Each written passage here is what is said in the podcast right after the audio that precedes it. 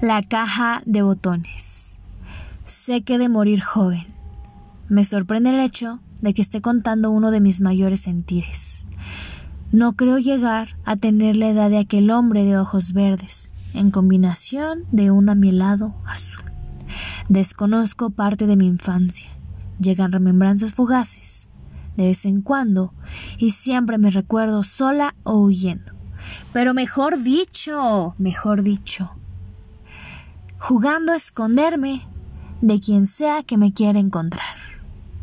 El frío de la casa grande con puertas rojas. Sí, la casa grande con puertas rojas, llena de mentiras. Me genera cierta incomodidad y enojo por todo lo que se silenció para poder tener cimientos firmes. Siendo yo tan solo una criatura minúscula e indefensa. Me dormía en cualquier sitio que pareciera cómodo para el cansancio, pero generaba cierta preocupación a quienes me buscaban, lo cual era más una tortura para ellos que para mi frágil cuerpo. Y fue ahí en mi niñez, fue ahí, cuando descubrí en aquel taller que tenía una pequeña caja llena de diversos botones, con formas, estilos y sus particulares colores. Junto con ella traía alfileres que al pasar las yemas de las diminutas manos era divertido. Era divertido sentir las texturas y los golpecitos de temperatura. Los golpecitos de temperatura de aquellos botones. De entre cada material de los objetos.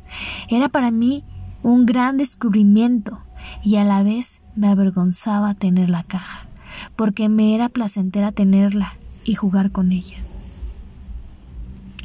El patio lleno de plantas de diversos colores llamativos y el color fuchsia era el más común, me gustaba arrancarlas y formar con ellas un ramo de flores, que al final del día se volvían aburridas, porque se marchitaban y no tenían sentido. Hoy día, hoy día estoy alejada de las flores del jardín, y la caja de botones la uso, la uso de vez en cuando para recordarme que sigo viva. A veces le doy un ligero respiro a la vida y puedo percibir un aroma que me deja extasiada de sí misma.